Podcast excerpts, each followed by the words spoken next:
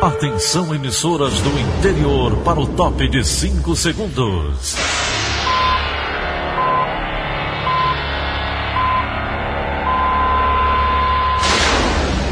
A Verdinha leva o som cada vez mais longe. Rádio Sul Cearense de Brejo Santo, Cristal de Quixeramobim, Iracema de Ipu, Jornal Centro-Sul de Iguatu, Macambira de Poeiras, Tabajara de São Benedito, Oroz FM, Pioneira de Forquilha, Itataia de Santa Quitéria, União de Camocim, Educadora do Cariri do Crato, Líder FM de Itapipoca, Aquarela FM de Miraíma, Liberdade de Itarema, Carinhosa de Acopiara, Sertão Central de Senador Pompeu, Vale do Salgado de Lavras da Mangabeira, Vale FM de Nova Russas.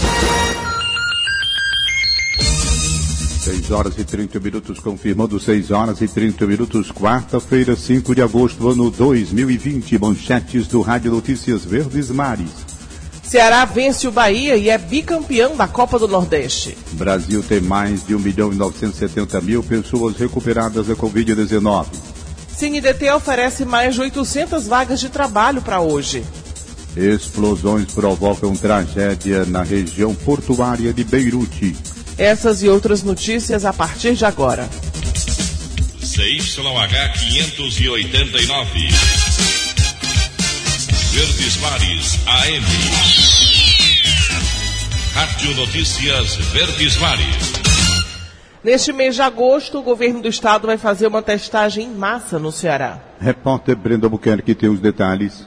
O comitê coordenado pelo governo pretende fazer levantamentos epidemiológicos. A testagem em massa vai acontecer em várias regiões de Fortaleza e no interior do estado. Há uma previsão de novos pontos de testagem em Fortaleza, como na Praça do Ferreira e em duas unidades móveis no aeroporto e na rodoviária. Isso já pode acontecer a partir da semana que vem. As escolas públicas e privadas de Fortaleza também vão receber testagem em massa para diagnóstico da Covid-19. A informação foi confirmada nesta terça-feira pelo secretário de Saúde do Estado, Dr. Cabeto. A previsão é que as escolas retomem as aulas presenciais em setembro, mas antes disso, os alunos e professores vão ser submetidos aos exames para detecção de Covid. Segundo o secretário, a testagem deve começar na última semana de agosto, mas já nesses primeiros dias do mês haverá treinamento para quem vai fazer a coleta. Os testes vão acontecer por etapas. Professores, funcionários e alunos de escolas públicas e privadas de Fortaleza serão testados primeiro, depois as escolas da macro-região e, por fim, o serviço será levado para outras cidades. É o que explica o secretário de Saúde, Dr. Cabeto. É bom lembrar que esse exame é a pesquisa viral direta, o que a gente chama de RT-PCR. Então, nós vamos fazer isso em todas as escolas públicas e privadas e isso de forma seriada, para que a gente conheça bem e a gente possa detectar a presença de vírus é, em, em, alguém que está é, frequentando a escola. Esses exames costumam vão sair entre 24 e 48 horas né, após a coleta do exame, então é tempo suficiente para nós analisarmos é, quem tem testagem positiva e que não deve frequentar a escola. Brenda Albuquerque para a Rádio Verdes Mares. A atualização da plataforma digital IntegraSUS, divulgada no final da tarde de ontem pela Secretaria da Saúde do Estado, mostra que o Ceará está chegando aos 180 mil casos confirmados de Covid-19. Deste total, 7.821 cearenses perderam a vida em decorrência de complicações da infecção. Por outro lado, mais de 151 mil pacientes já se recuperaram da doença. A cidade de Fortaleza mantém o maior número registrado da Covid-19 em todo o estado. Desde o início da pandemia, já foram confirmados mais de 42 mil casos e 3.712 óbitos. O sistema de transporte intermunicipal de Juazeiro do Norte já liberado, seguindo determinações de decretos estadual e municipal. Os detalhes estão com o repórter Tony Souza. Dona Jurandi ficou feliz em poder novamente pegar um ônibus. Diminuiu mais a minha despesa, né? Porque a gente está se locomovendo através do Uber do aplicativo. O silêncio no terminal rodoviário de Juazeiro, no centro de apoio aos romeiros, acabou. O som dos veículos mudou a rotina do lugar. ônibus e topiques voltaram a circular após a região do Cariri ter entrado na fase 1 da retomada da economia no estado. Apesar do retorno do transporte de passageiros, a atenção com o coronavírus continua. Por isso, quem trabalha nesse ramo deve tomar alguns cuidados. O gerente administrativo no Cariri da empresa que faz o transporte de passageiros na terra do Padre Cícero falou sobre alguns protocolos que devem ser seguidos pela empresa. A questão da desinfecção de toda a frota que está sendo feita não só aqui na garagem como também nos terminais, a questão do álcool em gel dentro dos ônibus. Temos cartazes lá informativos, né, dos cuidados com a higienização do, do, dos usuários e dos próprios colaboradores. Como está na fase 1 da retomada da economia, o número de veículos ainda é bem reduzido. Com 30% da, da frota e gradualmente, né, no, no decorrer dos dias, das semanas, sendo necessário, a gente vai incrementando no, mais carros de acordo com, com esse crescimento de demanda. Tony Souza para a Rádio Verdes Mares. O VLT de Sobral volta a operar a partir de hoje, em horários regulares, segundo o protocolo de biossegurança para proteção de funcionários e passageiros. Entre as mudanças são obrigatórios o uso de máscaras e a manutenção do distanciamento social. Além disso, foi estabelecida uma intensa rotina de higienizações nos trens e estações que acontece no intervalo entre as viagens e durante a madrugada após o encerramento das atividades. O Brasil registra quase 96 mil mortes por Covid-19, de acordo com informações divulgadas ontem pelo Ministério da Saúde. Segundo o levantamento, o país já tem mais de 2 milhões e 801 mil casos confirmados da doença. O governo federal estima que mais de 1 milhão e 970 mil pessoas estão recuperadas da infecção viral. O Brasil se mantém como segundo no ranking mundial em casos de mortes relacionados à pandemia. A liderança dos Estados Unidos, de acordo com o mapa da Universidade John Hopkins. 6 e 37. Polícia. Polícia. Uma abordagem da polícia termina com a prisão de um homem enquanto ele voltava do enterro do irmão, ontem à tarde, em Fortaleza. Mais informações com o repórter Paulo Sadá. A equipe da Guarda Municipal do GOI, do Grupo de Operações Especiais, fez abordagem em três pessoas que estavam em um veículo Onix preto em atitude suspeita.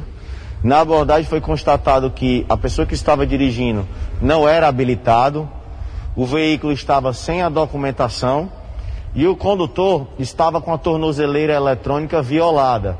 Ele foi identificado como Vandenberg de Souza Ferreira, 22 anos de idade, que já responde por roubo e por tráfico de drogas. Com ele estavam dois menores e por conta disso o caso foi trazido aqui para a Delegacia da Criança e do Adolescente, onde a investigação segue em andamento. A informação que foi passada para a nossa equipe de reportagem que o Vandenberg, ele é irmão do Gutenberg de Souza Ferreira, que foi executado na noite do último domingo no restaurante Paladar, um crime que aconteceu no bairro de Fátima, ali naquele restaurante que é bastante conhecido, onde esses três homens desceram armados, é, com roupas pretas, com o nome da Polícia Civil escrito. Até o momento, com relação a esse caso, a polícia não tem informação das pessoas envolvidas. Outra informação passada pela equipe da Guarda Municipal que esses três, eles pertencem a uma determinada facção criminosa. E que o crime que teria acontecido na noite do último domingo lá no restaurante Paladar, ele tem envolvimento por conta da disputa entre facções criminosas. O Gutenberg, que foi assassinado, ele pertencia a uma facção criminosa e os assassinos que estavam disfarçados de policiais pertenciam à facção rival. Por conta disso aconteceu o crime e aí o irmão que estava tornozelado tentou ir para o enterro do Gutenberg com a tornozeleira violada e o caso foi trazido para a DCA, onde o procedimento legal está sendo tomado. Paulo Sadá para a Rádio Verdes Mares. Os corpos de duas crianças foram resgatados no fim da tarde de ontem do açude Caíta, no bairro Mourão, no município de Tapipoca. As vítimas foram identificadas como João Guilherme dos Santos, de 12 anos de idade, e Francisco Cauê Farias Bezerra, de 7 anos. Segundo a Polícia Militar, os dois meninos foram vistos entrando no açude por volta das duas horas, mas não retornaram, conforme relato de uma testemunha. Os bombeiros foram acionados e, após buscas, localizaram as crianças dentro do açude. O guarda municipal Erlandson Rodrigues Cordeiro, de 34 anos, foi preso ontem em Juazeiro do Norte. Vira suspeito de participar da morte de um adolescente de 16 anos. Os detalhes com Luan Diógenes.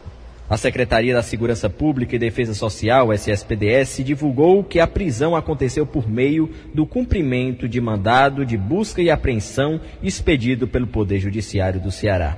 Conforme a pasta, a Polícia Civil investiga o crime que vitimou o adolescente Giovanni dos Santos, de 16 anos, e chegou ao nome do guarda municipal. O homicídio aconteceu no dia 29 de junho de 2020. A Polícia Civil pediu a prisão temporária e busca e apreensão contra o suspeito. A partir da autorização inicial aconteceram as diligências. O guarda foi localizado em uma residência. No local foram apreendidas uma pistola e munições. O pai do agente também estava em posse de uma arma de fogo e mais munições. Pai e filho foram encaminhados à delegacia. O pai, de identidade não divulgada pela polícia, pagou fiança e foi liberado. Ainda segundo a SSPDS, as buscas continuam no intuito de localizar demais suspeitos envolvidos no homicídio. A Secretaria de Segurança Pública e Cidadania de Juazeiro do Norte informou que será aberto um processo administrativo disciplinar para apuração a responsabilidade do agente no caso. Reportagem de Emanuela Campelo, Luan Diógenes para a Rádio Verdes Mares. Explosões gigantescas provocaram ontem uma tragédia na região portuária de Beirute, capital do Líbano, um pequeno país no Oriente Médio, ao lado de Israel. Sérgio Ripardo tem mais informações.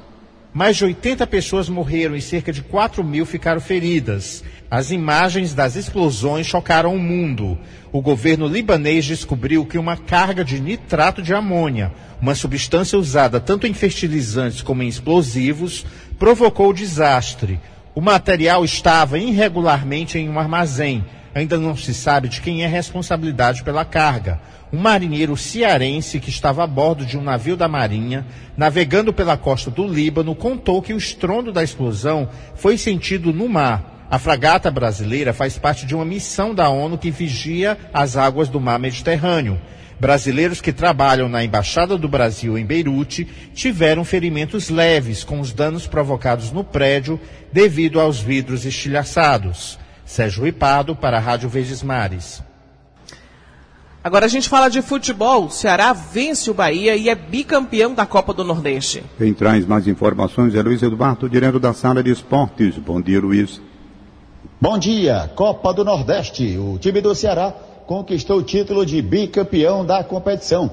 Em jogo realizado nesta terça-feira em Piduaçu, capital Salvador, na Bahia, o Ceará venceu novamente o tricolor da Boa Terra pelo placar de 1 a 0, gol marcado pelo atacante Kleber no segundo tempo. O Ceará, que já havia vencido o primeiro jogo 3 a 1, voltou a vencer novamente o time do Bahia. O Ceará, assim como em 2015, conquistou a competição de forma invicta. Agora, as atenções do Ceará, do Fortaleza e do Ferroviário é para o Campeonato Brasileiro. Ceará joga no sábado contra o Esporte Recife na Ilha do Retiro.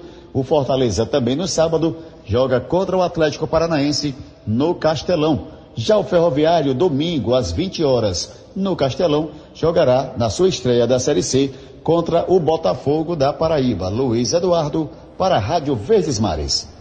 Agora o Hilton Bezerra faz uma análise da partida entre Ceará e Bahia na final da Copa do Nordeste. Bom dia, Hilton. Bom dia.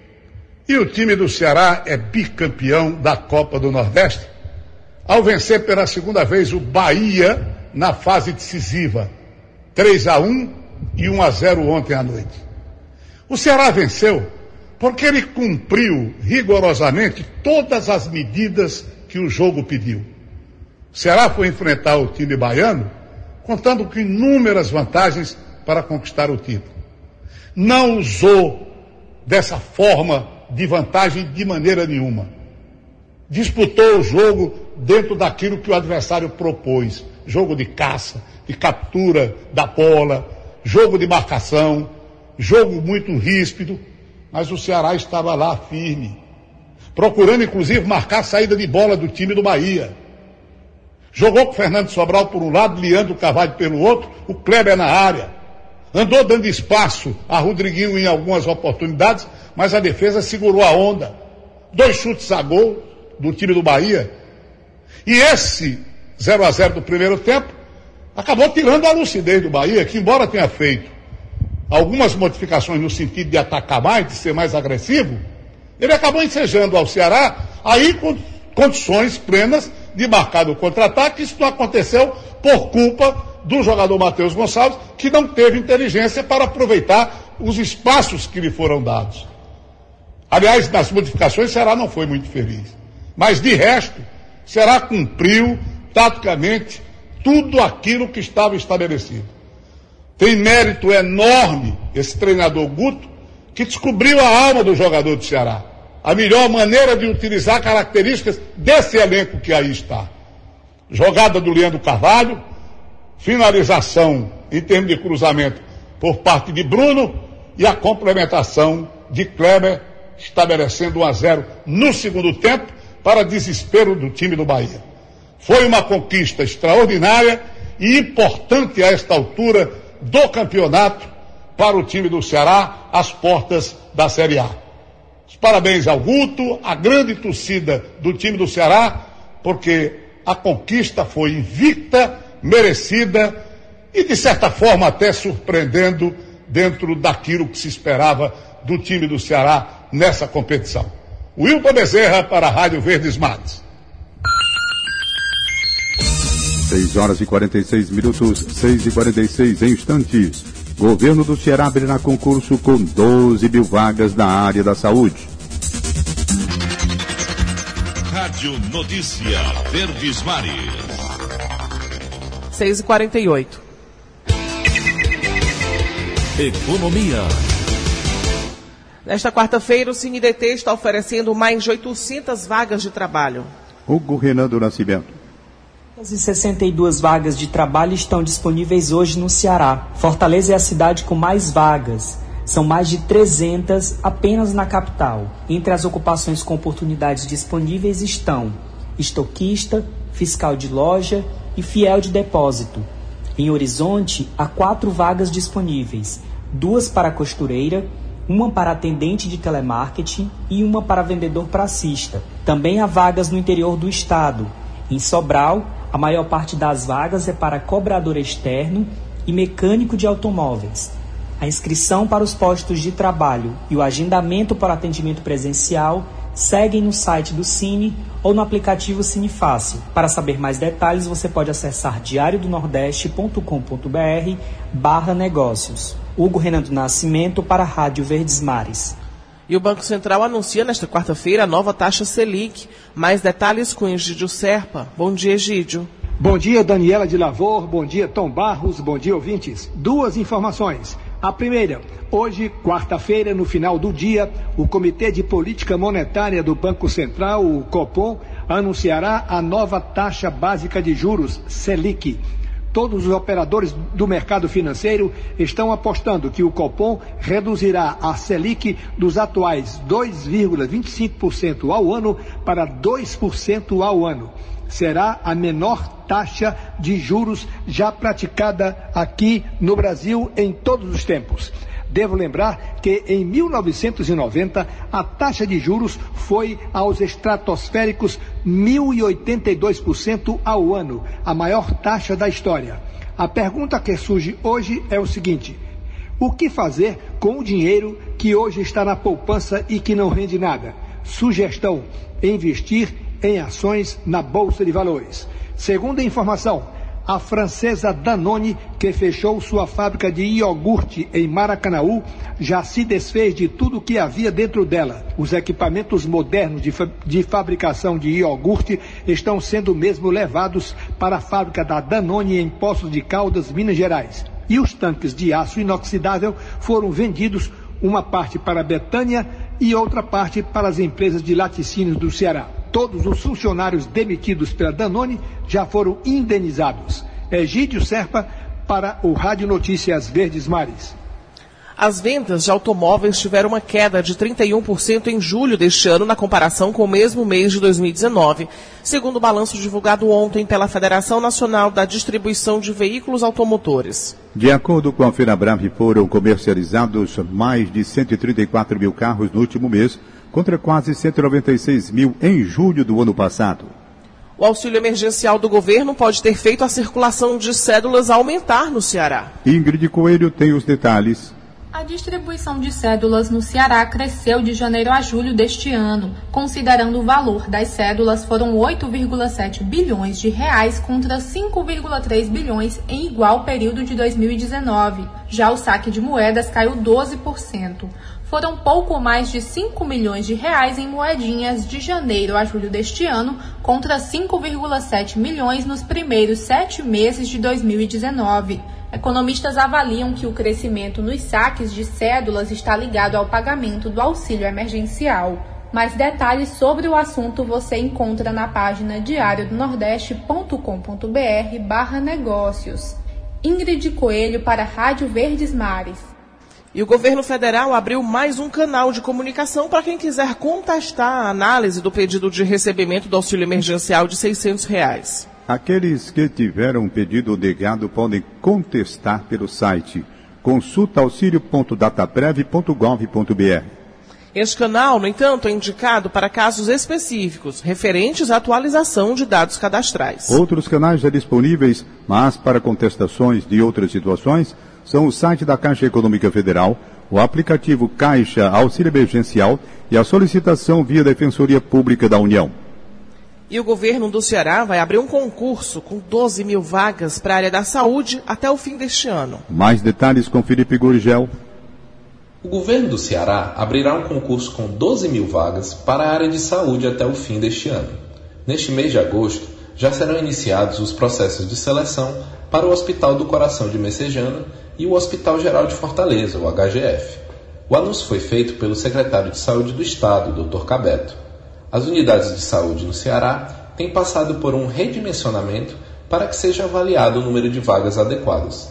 O Hospital de Messejana e o HGF já cumpriram essa etapa. Até o fim deste ano, o restante das unidades será avaliado. Você pode conferir a notícia completa em diariodonordeste.com.br. Felipe Gurgel, para a Rádio Verdes Mares. 6h53. Política.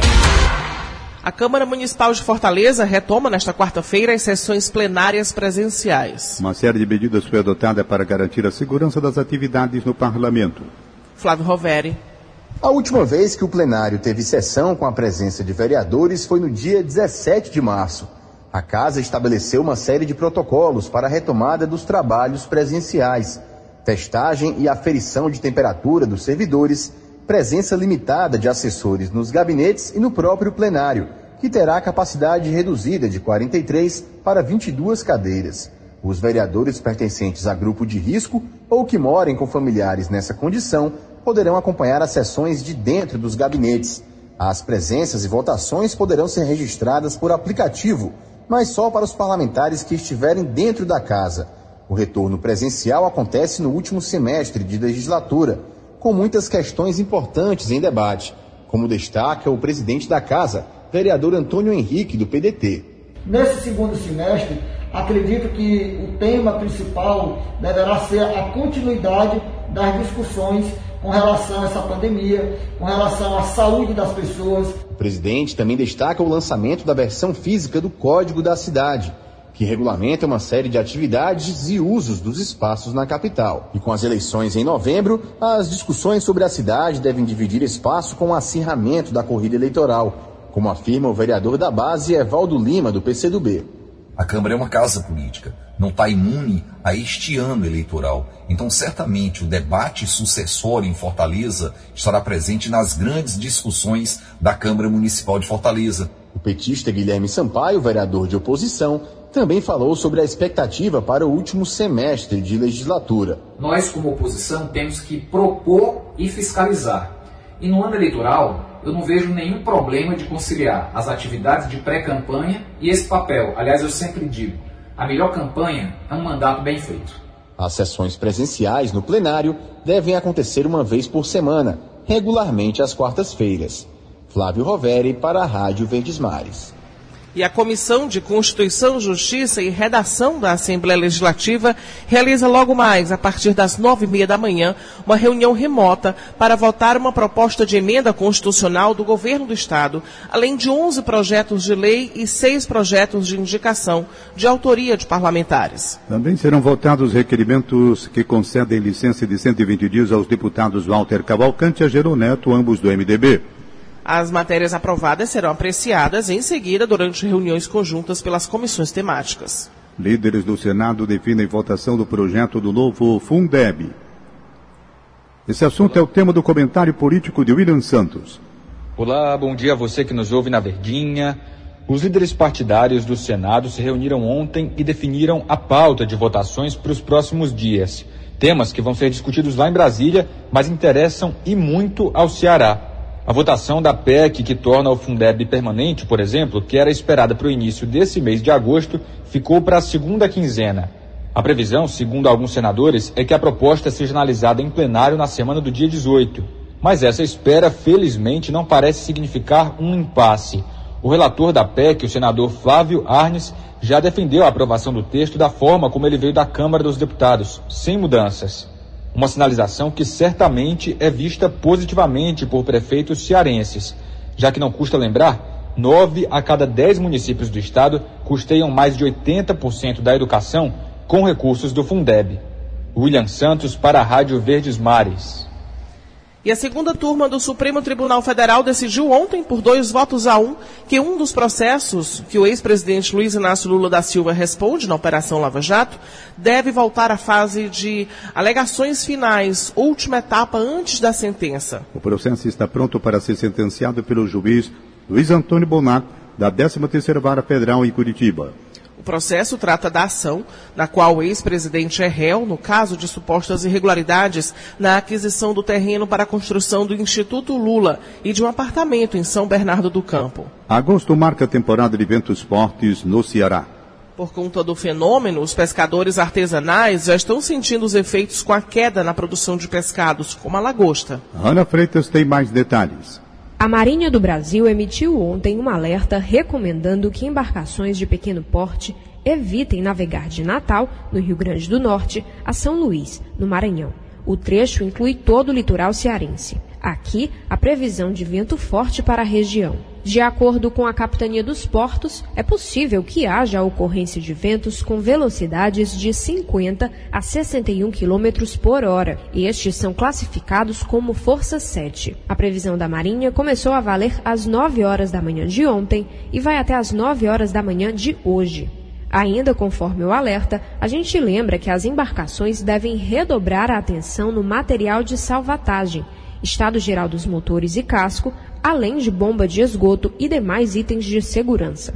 Rana Freitas para a Rádio Verdes Mares. 6 horas e 59 minutos, 6 e 59. Acabamos de apresentar o Rádio Notícias Verdes Mares. Redatores Roberto Carlos Nascimento e Elone Pomuceno. Áudio Augusto Assunção contra a regra Alínia Mariano. Editora de núcleo Liana Ribeiro, diretor de jornalismo Delfonso Rodrigues. Outras informações acesse verdinha.verdesmares.com.br ou facebook.com.br verdinha810. Em meu nome, Daniela de Lavor e de Tom Barros, tenham todos um bom dia. De segunda a sábado, seis e meia da manhã, Rádio Notícias Verdes Mares.